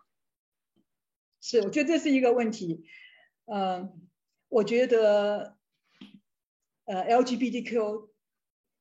是一个重要的呃一个一个题目。呃，所以当然不只是 LGBTQ，不然是性倾向或是说呃性别认同等等，还包括所有的其他的元素啊，包括说呃不同的年龄、不同的社会地位、不同的呃背景的女性，所以那种呃女性主义，它呃西方女性主义，它开始它曾经被批评，就是说这是单一的白人女性的呃文化嘛，啊那个是因为它嗯。并没有呃完全的代表性。那我觉得女性主义的发展就是对于多元差异是越来越加以尊重跟看见，这是非常重要的。那必然就是说，如果说我们要去注意到这个呃人类的人类的不同的经验处境的话，那是不是只有女性才是值得关注的？这当然是问题。当然会分享资源，必然会被分散。我觉得也必须要共享。但是女性这个，但是台湾我觉得问题就是说，因为 LGBTQ，然后呢又又台湾有一个问题就是自己发明了一个多元性别的这样的一个概念，而又没有加以呃好好的定义，所以就变变成说 LGBT 不不想他他其实也不就他也不用这个名词，就是用多元性别这个名词。那多元性别结果就反而呃呃压抑了、盖住了女性，我觉得这也是问题。所以我我认为说，呃，女性毕竟在统计上上来说，仍然是非常大的人口，所以嗯，女性的问题跟嗯她的呃历史处境是是的确是要处理的，但是她是不是呃必定是一定是做二选一，就资源如何更有效的分享，我觉得那个其实很重要。嗯，好的，谢谢顾老师。呃，我刚才你提到的一个一个点，就是说到台湾在台湾的妇女运动中提到多元性别这个事情，但是这个定义又不是又是又是比较模糊的，在在某种情况下，这这产生了争议啊。我刚才看到的一个问题，我觉得是很好的一个衔接，包括我自己也很感兴趣，就是说，嗯，其实您刚刚提到的问题，主要是我们对于一些名词和概念没有一个统一的认识，或者是没有一个统一的统一的这样的一个理念。那其实，嗯。这个这位观众就说是在大陆，即便是在女性主义者或者女性群体内部，对于什么是女权、女权运动的内涵、原则、目标是什么，他都很难达成共识。那就是其实我们都是在于对于这些名词、对于这些理念缺乏一个共识的情况下，再去各自有有一种各自为政的感觉。那是您您觉得像这种我们在我们对于这些名词呀、这些理念在很难达成共识这这一个事实，对于妇女运动的开展是不是是有一定困难？还是就是您总体上来讲联联系台湾的妇女运动，您是怎么看待这个问题的？对，所以我才会呃才会那个呃写书来处理这个事情，比如说女性主义理论与流变啊，因为我发现啊，嗯。很多是误解，就就说其实，嗯，当然呃会会有会有冲突，会有竞争，但是呢，呃，我觉得冲突竞争是可以处理，也需要也需要去面对的。但是误解这个问题是呃不必是是没有必要，因为很多就是根本就是呃读错了，或是根本就没有读，然后就呃自己去想象，所以我才会呃。在在做了女女性理论理论流流变之后，又现在再继续在呃在出版这个女性主义经典选呃经典那个读本，那也是我发现说，特别是因为我这个很多是翻译的，那翻译的话有的时候也也有一些呃专业者的参与，我就发现说嗯在读的时候就是有的时候会就是真的是就是读错了，读错了之后就会。以讹传讹，就台湾很多的呃，也就会以讹传讹，所以我才觉得需要把一些基本的东西先先厘清，然后当然差异是可以尊重跟允许，而且应该是讨论的。我是希望说可以引起更多的公开的讨论，甚至是辩论，把一些观念说清楚。然后嗯呃，如果说真的是有呃差异的主张，我觉得是可以并存。是是可以，而且应该被看到，我不觉得是问题。但是呢，要避免说误解，是的，避免误解跟误读。对，嗯，郭，我很同意郭老师您说的，就是说我们要尊重，嗯，区别，尊重差异，尊重多样性，但同时我们也也要避免就误解，因为误解有很多的时候会阻碍我们的其实走到一起去进行一些改变。那其实，但是您刚刚说这个，就是之前我觉得我跟王正老师我们都讨论过关于书写这件事情，就是关于就是学者或者是女权主义者把这个理论书写出来，然后把它记录下来，然后做像您您做的其实也是把为为理论证明，然后希望更多的人去来去啊能够意识到这个理论到底是什么，或者汲取这方面的知识啊。但其实有然后有一个朋友提到这个问题，我觉得刚好跟这个有相关，就是但是我们也知道。不是所有人都有这个能力去来，就就算我们把它做的尽量将它做可以平易近人，但是也不是所有人，不是所有的女性都有能力说，我我想去支持女权，但是我要去读这个书，我可能没有办法一下子去消化这些理论。那这其实这个朋友的问题就是，是在台湾地区的这个妇女运动中啊，如何避免或者有没有过这种中产精英化，是不是这种？高教背景化，就他的意思，可应该就是说是会不会就是只是现在限于一小部分中产阶级的受过高等教育的这样的的人群中？那我们如何保证？这其其实我觉得大陆的女权主义运动也有这样的问题，就是如果我们如何保证进步的性别的变变革的观念能够逐步走到平民百姓的观念里？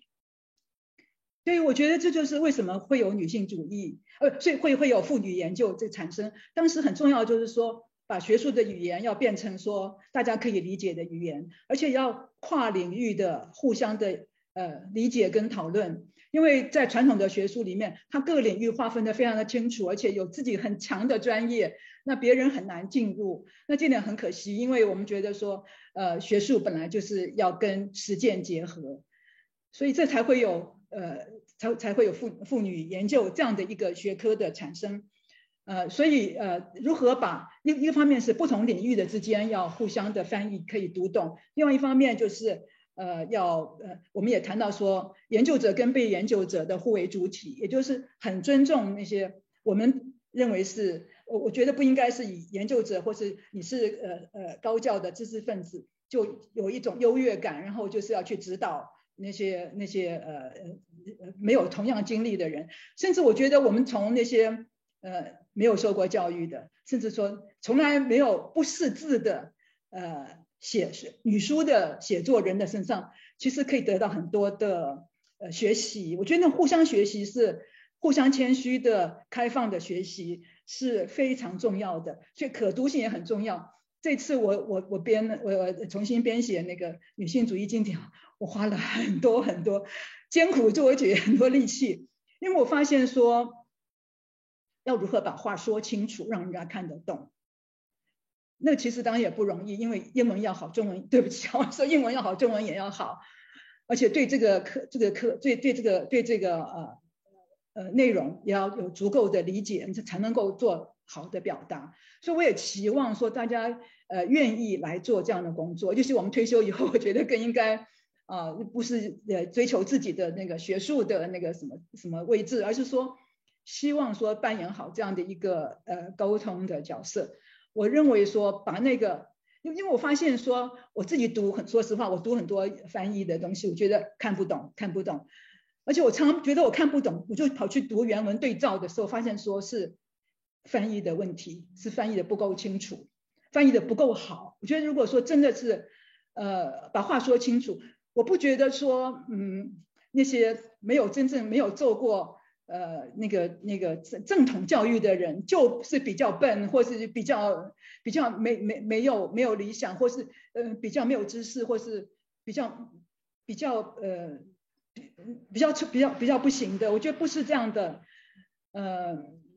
他们有很多东西，我觉得是非常值得我们尊敬跟学习的。那怎么样可以可以做沟通？怎么样可以让他？互相理解，怎么样放下自己的怎么自我的那种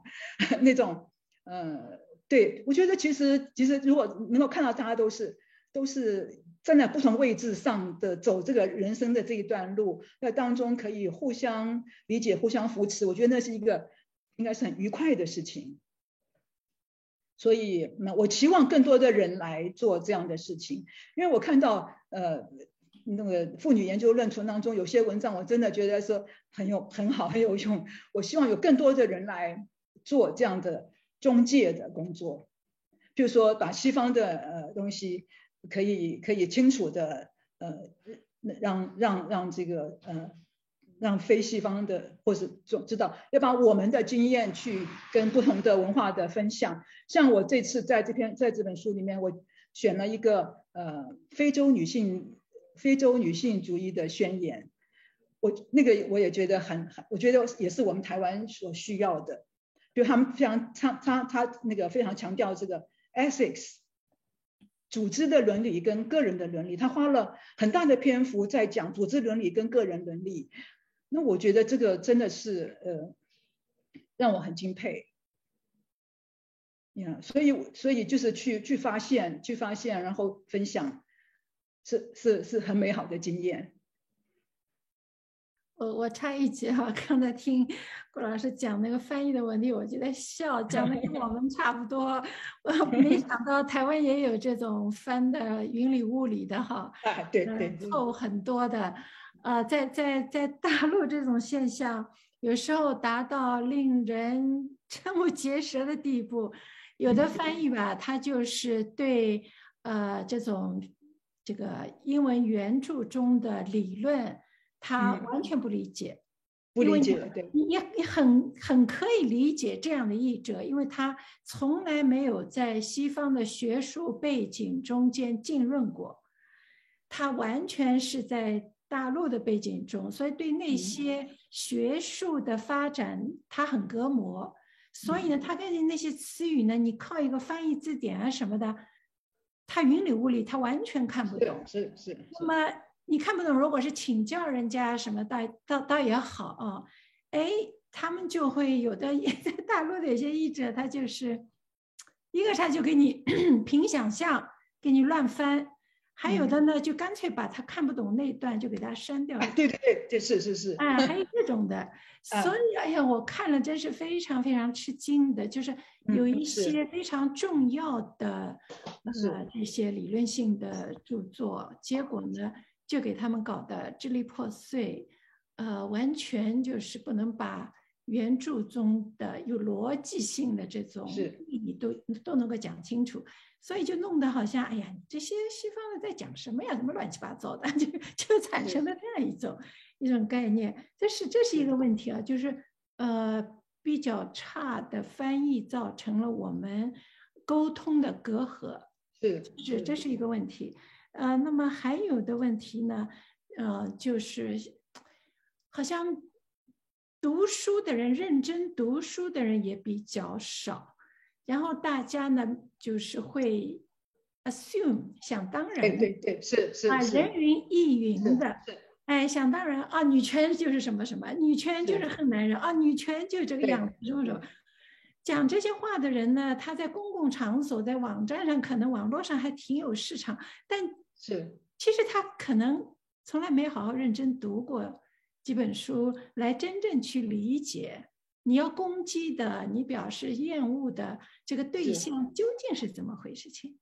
都没做过这些这些功课啊。这这种这种状况呢，就是也是需要我们有最大的耐心、最大的努力，更多的呃，就是生产一些。比较 popular 的，就是说通俗化，更通俗化的，呃，能让就是不要有太高的学术背景就能够理解的这样的女权主义的读本，就是相当重要。其实，在在在大陆，呃，前些年的时候，就是 NGO 比较。发达的时候，有很多女权主义者在做这个工作。嗯啊，云南呐什么，他们做了很多社会性的培训啊，到村子里面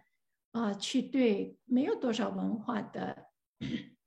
男男女女的村民来讲，呃，什么是社会性别的制度啊？什么是嗯要要讲男女平等啊？呃，这个。把把试试图把 gender 这个概念讲给村民听，他们做了很多工作，很多这种 translate 的工作，要吧？还有的甚至画了小册子、小连环画一样的，嗯相当多的工作。但是比较遗憾呢，呃，中国那么大，这些资源不太多的，呃，在草根耕耘的这些女权主义者，大陆的女权主义者。啊，他们用一些项目经费做了一些课题，做了一些这样的文化产品的生产，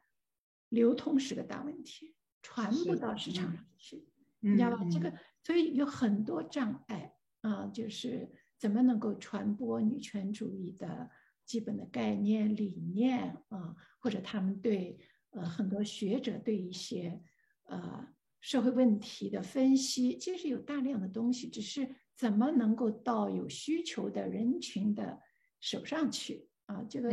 这这都是 相当大的问题。呃，所以我们这个平台也是希望用一种呃比较通俗的口语的办法，能够跟更多的、更多面的这个不同的呃就是参与者吧，大家能够来互相交流。所以非常非常感谢顾老师能够。在这儿把台湾的经验来告诉我们，也我也特别期待看到您现在在做的新的翻译的作品。是，好，一定会送给王老师一本。对，然后我们也看看可以通过我们平台，呃，可以传播。要是有电子版分享，那就更好了。我们就挂到台湾有什么好的翻译作品啊，也也请您推荐，然后看看如果有电子版能够分享，我们就放在我们这个女权学院的平台上，都可以都可以随时下载来分享。我们现在就很希望 能够获得这个授权，呃，把很多的女权主义的著述都搞成电子版，挂在这个女权学人的网站上，真的很重要。对对，便于更多的年轻人传播嘛。我们又不是要做生意的，是吧？所以就是传播，其实我们的目的嘛。所以是呃，是，所以也希望顾老师能推荐，能介绍一些。好好好，我一定去好好想一想。给我们授权，让我们能够放在。这个网上来，大家来共享这些资源，女权主义的是是是，不过那个要出版社同意。对呀，所以我们就有一个要被授权的这样一个过程。啊，对对。顾老师，我想问一下，你您的著作是可以在博客来买到的吗？可以。可以，OK，那就是因为我之前我经常买博客来，所以就是如果说你，所以如果说现在的观众朋友们，如果你现在嗯，因为我不知道这个寄送大陆的问题啊，可能还是有点问题。如果你现在不在大陆的话，是可以通过博客来直接订购嗯顾老师的书的，也是支持，也算是支持顾老师的这个 knowledge production，就是他的新书啊，包括以前的书，如果博客来可以搜到，都是可以寄送的。因为我本人是在北美，是可以。就是达到一定金额就直接可以寄过来的，是因为我觉得可读性很重要。对，嗯，好，那我们的活动其实现在已经超时了，已经到了尾声了，所以我想让可能顾老师和王正老师做一个简短的总结。然后我想说的是，嗯，顾老师，你知道吗？我们你刚才答了大概。八九个问题吧，然后我们现在还有二十三个问题 不断的涌来，我知道大家很热情，然后我们会把这个问题记录下来，然后可能之后私下可以跟顾老师交流，或者是我们以后做专题讨论的时候会把一些问题整合，大家在一起做一个讨论。然后所以说，嗯，我想想先给没有办法现在解答的问题的朋友说一声抱歉，但是你们的问题我们都会记录在案的。啊，那我想看顾老师、王正老师，你们有什么想总结的，为今天的活动画一个句号？请请顾老师谈谈吧。好的。啊，我非常感谢呃王正老师的给我这个机会，还有微红的的这个这个这个这个引荐。嗯，我我希望这只是一个开始了，我也很很乐意。跟呃所有的朋友交流，那有些如果有问题的话，我也我也可以看看有什么其他的呃管道或其他的时间啊，来一一回答。嗯，呃，我觉得这个女性主义对我来说是我人生当中的一个很大的礼物，我也希望这个美好的事情可以跟大家分享，也希望可以呃互相学习。好，谢谢。哦，我要说的就是刚才在开头的时候，呃，我已经说了，今天请呃台湾妇女运动历史的资深的参与者和写作者，呃，顾延龄老师来给我们讲话呢，是我们两岸呃女权运动这个参与者的交流的开端。所以我这个意思呢，就是说顾延老师不是第一位。啊，我们希望接下来呢，有更多的啊台湾的女权的学者和各方面的行动者哈，呃，运动的参与者能够来参加我们的这个活动。那不光是参加我们的讲座，然后还有我们还有呃专题讨论，呃，也可以以呃把自己的学术啊各方面的东西啊，呃放到我们这个网站上。我们的网站呢？刚才有人问什么网站？我刚才想打一个 type and answer，怎么我 type 了以后就没有了？就是 ChineseFeminism dot org，。刚才打了一下，没没出现，不知道为什么。嗯，啊，我打了，我打上去了。打了是吧？打上去。或者在或者直接在谷歌搜索“女权学论”也可以看到。对，谷歌搜索“女权”，但是呢，对呃国内的呃观众呢，这个是要翻墙的。我们已经被屏蔽了，也是需要翻墙的啊，嗯，所以呃，只要翻了墙以后呢，上面还是有些资源，我们希望资源共享，呃，有一些电子版的书和文章，呃，还有呢，关于当前主要是大陆的呃女权行动的一些报道，及时的跟踪报道，呃，有这方面。另外呢，就是我们每一次的讲座呢都有视频的回放。嗯，当然这次作为一个两岸交流的开端，呃，我在这儿也希望就是，呃，如果今天有除了顾老师之外的。呃，其他的台湾的学者在这在场的话，也希望大家呢也参与这样一个平台的建构，呃，大家来分享我们有的资源，呃，在这一点上就是我们的共同。刚才顾老师讲的女权主义的传播啊，翻译的问题啊，啊，怎么让更多的人能够真正的理解啊，更好的呃避免这些误解是吧？有更更深的理解，更多的沟通。呃，我觉得这就是我们的共同点，非常非常突出的一个共同点。呃，那么我希望这个女权学论就作为一个平台，能够让今后的两岸的这个女权主义运动者都有更好的分享资源、更好的交流。这是我的期待。再次感谢顾艳丽老师今天的参与。所以我们也可以投稿给这个。对呀，对呀，就介绍台湾的经验呀。好，您现在在做些什么事情，做些什么活动啊？包括您的新作，呃，新作的出版，我们还有学术资源，呃，学术的动态、行动的动态，在做些什么？你今天一个小时肯定不能把那么丰富的台湾妇女运动今天当下在做哪些活动都介绍出来。呃，那那不可能，所以可以利用我们这个平台，把这些各方面的活动信息都展现出来嘛。那我可以把我的布洛格也放也挂上来吗？可以挂，对，我来，我我来放一下，大家等一下，就是这个布洛格。对对对，就在这儿，就在这儿，给给那个。但是。啊，但是我那个我不知道这个网站在大陆能不能上，大家可以看一下，就是慧玲是 Google 呃谷歌的，嗯，哦，那估计不行，这就是要翻墙了，谷歌要翻墙，对，这是这是桂林老师的的的部部落格叫女性主义起点站，然后大家可以看，里面有很多啊桂林老师的的的他的写作，还有他的思想的分享。嗯，那说到分享，呃，我的有一个个人的网页是不需要翻墙的。也可以，你们一下吧。我自己都，我自己都。我我去找，我要找一下。我这不知道，我看一下。啊，我有一个，就是我反正把属于我的，也不需要什么版权的，都给它搞成电子版了。我也不需要卖书，也不要干嘛，全部放在上面，共同的分享。嗯，所以那也是有些东西，大家也可以上去上去随便下载，都可以去看。那个倒是不需要。翻墙的，啊，是。这样去看，嗯，然后呃，刚才跟还跟郭岩老师还沟通一下，有个资源信息，就是我们密大有一个全球女权主义的一个访谈，那个访谈项目呢叫 Global Feminism Project，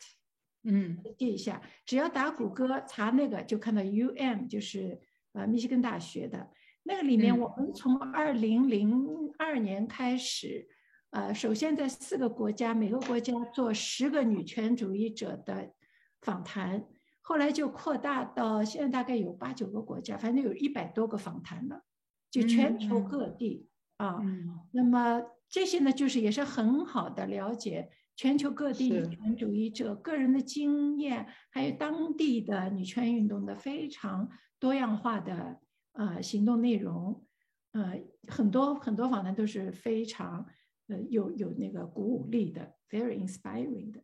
呃，这个因为您刚才在讲，您在翻译这个非洲的女权主义，我就想到啊，是是是，很好的资源，您可以也可以介绍给呃台湾的女权主义者大家分享，他都是分享的，他在 YouTube 上面也可以看，看访谈，好好好，太好了，都是可以的啊，呃，然后有文字版的，也有有访谈的文字转录，呃，上课也可以用。